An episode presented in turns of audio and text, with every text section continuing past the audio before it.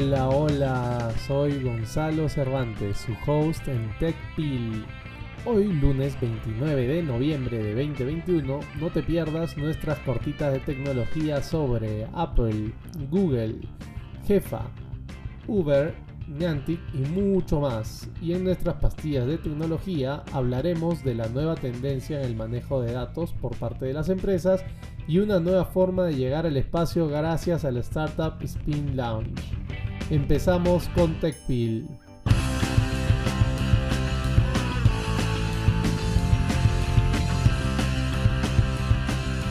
Cortitas de tecnología, los titulares que no debes perderte el día de hoy. Primera cortita. Italia multa a Apple y Google por prácticas de datos agresivas. Apple y Google han sido multadas con 10 millones de euros cada una por la Autoridad de Competencia y Mercado de Italia, que ha descubierto que no proporcionaron a sus usuarios información lo suficientemente clara sobre los usos comerciales de sus datos, en violación del código de consumo del país. Qué lindo tener reguladores que velan por el bien de los ciudadanos, ¿no? Segunda cortita de tecnología y continuamos con Apple que ha demandado a NSO Group, la empresa israelí dueña del software Pegasus, que para quienes no lo saben o no se acuerdan, utiliza eh, tecnología para que los estados puedan espiar a, sus ciudadanos y a extranjeros. La demanda solicita una orden judicial permanente que evitaría que NSO Group utilice cualquier producto o servicio de Apple para evitar más abusos y daños a sus usuarios. Tercera cortita de tecnología, vamos con Google quien está de acuerdo con la Autoridad de Mercados y Competencia de Reino Unido para una supervisión más profunda de su Privacy Sandbox, una iniciativa de Google que en teoría permite crear tecnologías web que protejan la privacidad de las personas en línea y brinden a las empresas y desarrolladores las herramientas para crear negocios digitales prósperos que mantengan la web abierta y que sea accesible para todos. O bueno, por lo menos eso dice su página web. El gigante de la tecnología estadounidense ha aceptado un conjunto bastante amplio, dicho sea de paso, de compromisos con eh, la autoridad en Reino Unido, lo cual es bastante interesante porque las estrategias hoy en día de estas empresas de tecnología están orientadas a eh, complacer a los reguladores en diferentes lugares del mundo, excepto en aquellos lugares donde eh, ya es extremo, como en Rusia o China. ¿no? Cuarta cortita de tecnología. Jefa, una startup que está construyendo un banco eh, de diseño completamente diferente y orientado específicamente para mujeres en América Latina, ha recaudado 2 millones de dólares como parte de su ronda de capital semilla. Y todo esto para construir una startup fintech que ofrece cuentas digitales con un producto diseñado solo para mujeres en América Latina y el Caribe. La compañía logró atraer a más de 115.000 mujeres a su lista de espera y ha participado en el Startup Battlefield, el renombrado Startup Battlefield de TechCrunch el año pasado. Quinta cortita de tecnología. Uber ingresa al mercado de la entrega de cannabis, es decir, del delivery de cannabis. La aplicación de transporte privado anunció que los usuarios de Ontario, Canadá, podrán realizar pedidos de cannabis en su aplicación Uber Eats. Esto después de haber incluido al minorista de venta de cannabis Tokyo Smoke en su mercado, es decir, en su aplicación. La compañía había dicho que consideraría expandir la entrega de cannabis en los Estados Unidos, pero solo cuando la normatividad sea mucho más clara. Qué interesante porque Uber está mezclando la entrega de cannabis eh, dentro de su aplicación para entrega de comida. Algunos dirán que esto tiene sentido, pero lo veremos más adelante. Sexta y penúltima cortita de tecnología. Niantic ha recaudado 300 millones de dólares a una valorización de 9 mil millones de dólares para construir lo que ellos llaman el metaverso del mundo real. El fabricante de Pokémon Go que seguramente muchísimos recuerdan por haberlo utilizado o por haber visto hordas de jóvenes con sus celulares en las calles, eh, ha apostado por un metaverso que fusione el mundo real con la realidad aumentada, no con la realidad virtual. Acordémonos de que la realidad aumentada es en la cual tú, por ejemplo, utilizas el celular para ver algo que ya existe y se le agrega una capa eh, virtual encima, ¿no? Eh, y así funcionaba eh, Pokémon Go. Ahora, la realidad aumentada lo que hace es este, literalmente aumentar lo que ya existe, ¿no? Pero la realidad virtual lo que hace es te transporta a un espacio que no existe en la realidad, sino más bien que se ha creado digitalmente, ¿no?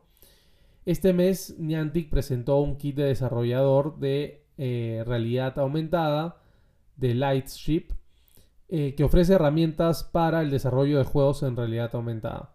También lanzó recientemente un nuevo juego llamado Pikmin Bloom para quienes les interese.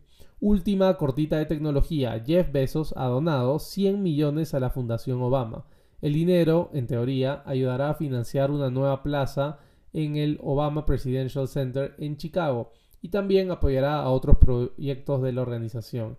Claro que cuando un multimillonario como Bezos dona una cantidad tan grande a un expresidente, debemos preguntarnos por qué lo hace y probablemente veamos a los Obama ayudando, digamos, no directamente, pero por abajo, a Amazon en los siguientes años en sus disputas con el gobierno demócrata de Joe Biden y los reguladores norteamericanos. Esas han sido nuestras cortitas de tecnología. Vamos ahora por nuestras pastillas de tecnología. De la venta de datos al perfeccionamiento de su uso. Los datos son el activo más poderoso de una empresa. Sin embargo, muchas empresas canibalizan este valioso activo vendiéndolo a terceros cuando deberían usarlo para hacer sus negocios más fuertes y sostenibles o por lo menos enfocarse en mejorar la experiencia de sus usuarios. Creo que todos conocemos empresas que venden datos a otros, ¿no? Eh, casi todas las empresas digitales recopilan algún tipo de dato de sus usuarios, por lo que ha habido una creciente preocupación por parte de los grupos que defienden los derechos de privacidad sobre cómo estos datos son utilizados. Eh, de hecho, ha habido nueva normatividad en casi todos los países del mundo con respecto al tratamiento de estas bases de datos. Sin embargo, la recopilación de datos no es un problema en sí misma, es decir, obtener información de tus usuarios no es malo y no es un problema. Es el por qué, cómo y qué se hace con, e, con esos datos lo que más importa cuando se trata de construir un negocio rentable y sostenible que respete simultáneamente la privacidad de los usuarios con las necesidades del negocio para mejorar, ¿no? En la inmensa mayoría de los casos no se trata de un sujeto u organización tenebrosa que viene recompilando datos para el mal, sino más bien que la mayoría de empresas recolectan tantos datos como pueden bajo el, supuesto de que nunca se sabe cuándo y cómo los datos pueden ser útiles. ¿no? Entonces, cojo todo lo que puedo mientras puedo porque no tengo la menor idea si es que en algún momento voy a poder utilizarlos o no. Lo cual es altamente ineficiente. ¿no? Afortunadamente, este tipo de, de formas de tratar la data está cambiando, ¿no? Y las empresas basadas en datos están liderando este cambio. La idea de recolectar todo tipo de información posible está desfasada y las empresas que quieren cambiar esto están pidiendo solo los datos realmente necesarios para proporcionar mejores productos y servicios a sus usuarios. En lugar de vender datos de usuarios para ganar dinero, las empresas basadas en datos han optado por analizar estos datos para comprender cómo obtener los conocimientos más útiles para lo que hacen. Las iniciativas de conozca a su, cliente o know your client dependen de los datos y utilizan inteligencia artificial para analizar la información y descubrir preferencias de los que los usuarios podrían no estar hablando directamente. Por ejemplo, se puede utilizar eh, bastante información de los comentarios en línea que se hacen y ver qué tendencias hay que no sean tan explícitas. Empresas como Pepsi están liderando el camino en el uso de inteligencia artificial para fines de desarrollar sus productos de consumo, convirtiéndose en un claro ejemplo. Además de ayudar a mejorar la experiencia del cliente al permitir mejores opciones de personalización, la inteligencia artificial puede ayudar también a que el proceso de incorporación de nuevos productos o cambios en los productos y servicios sea más fluido y sin problemas. Comenzar a utilizar mejor la información de los clientes creo que es clave en un universo en donde cada vez hay más competidores y se ha convertido más en algo más agresivo y costoso. Creo que vale la pena empezar a invertir en un área de manejo de datos sea cual sea el tamaño de tu empresa. Segunda pastilla de tecnología. Spin Launch y una nueva forma de llegar al espacio. Spin Launch, una startup que trabaja en un sistema de lanzamiento espacial basado en energía cinética, ha completado con éxito su primer vuelo de prototipo. Es un hito súper importante para la empresa que fue creada hace 7 años, ya que trabaja para realizar una prueba de un sistema a gran escala. Aunque por lo que van a ver en las comparaciones que siguen, el sistema que ya existe hoy en día y bajo el cual se dio este prototipo es bastante grande. La energía cinética es la energía que posee un cuerpo a causa de su, de su movimiento. Se trata de la capacidad o trabajo que permite que un objeto pase de estar en reposo o quieto a moverse a una determinada velocidad. Para poner un ejemplo, si recuerdan la historia de David y Goliat, David derrota a Goliat gracias a una piedra que utiliza mediante una onda. La onda utiliza energía cinética. Así pues funciona la energía cinética y así es como Spin Launch quiere propulsar naves hacia el espacio. El concepto detrás de este sistema es bastante diferente a lo que se haya visto antes.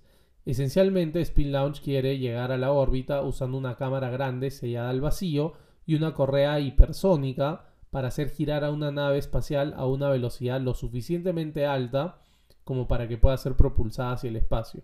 De hecho, cuando decimos, que hay una velocidad suficientemente alta, estamos hablando de por lo menos 8000 kilómetros por hora y que una vez que, llega a esa velocidad puede escapar hacia la atmósfera. Eso significa que no hay cohetes ni motores de cohetes en este impulso hacia eh, el espacio. Es una forma completamente diferente de realizar los vuelos espaciales, mucho más parecida a un escolar impulsando su avión de papel que al proceso tradicional de combustión extrema con gigantes cohetes. Según Spin Launch, un sistema de este tipo ahora es posible gracias a los avances en la electrónica y los materiales de alta resistencia como la fibra de carbono, que pueden endurecer tanto el vehículo de lanzamiento como los satélites pequeños a fuerzas de alta gravedad, lo cual antes era eh, bastante complicado con otros materiales. El vuelo exitoso de este prototipo se dio lugar el 22 de octubre en el Spaceport América de Nuevo México, en Estados Unidos además de lanzar el vehículo de prueba a velocidades supersónicas usando el acelerador, que era alrededor de un tamaño del tercio de lo que se pretende construir realmente, pero así todo, por ejemplo, este acelerador es del tamaño del Estatua de la Libertad, es decir, es bastante grande, pero lo que se quiere construir es mucho más grande, ¿no? El startup también pudo recuperar el vehículo eh, para reutilizarlo en posteriores pruebas, lo cual es súper bueno, ¿no? Porque así se emitían costos. Realmente se trata de una tecnología que podría revolucionar la forma en la cual accedemos al espacio, tal vez incluso haciéndola más económica y alcanzable para países en desarrollo que no pueden estar eh, subvencionando pruebas como lo hace Estados Unidos o países de Europa o China, ¿no? Así que vamos a ver cómo va eso hacia adelante. Estas han sido nuestras pastillas de tecnología. Encuéntranos en Facebook e Instagram como TechPil con doble L. Una vez más, muchísimas gracias a todos por escucharnos. Si desean colaborar con este podcast, no olviden compartirlo con su familia y amigos. Si deseas que hablemos de algún tema, escríbenos por Instagram o Facebook y con toda felicidad vamos a trabajarlo. Gracias también a Forget the por la música del episodio de hoy. No olviden calificar este podcast y dejar un comentario en donde sea que lo estén escuchando. Nos vemos el miércoles con más noticias y acontecimientos del mundo startup y de las empresas más grandes de tecnología. Que la fuerza los acompañe. Larga vida y prosperidad.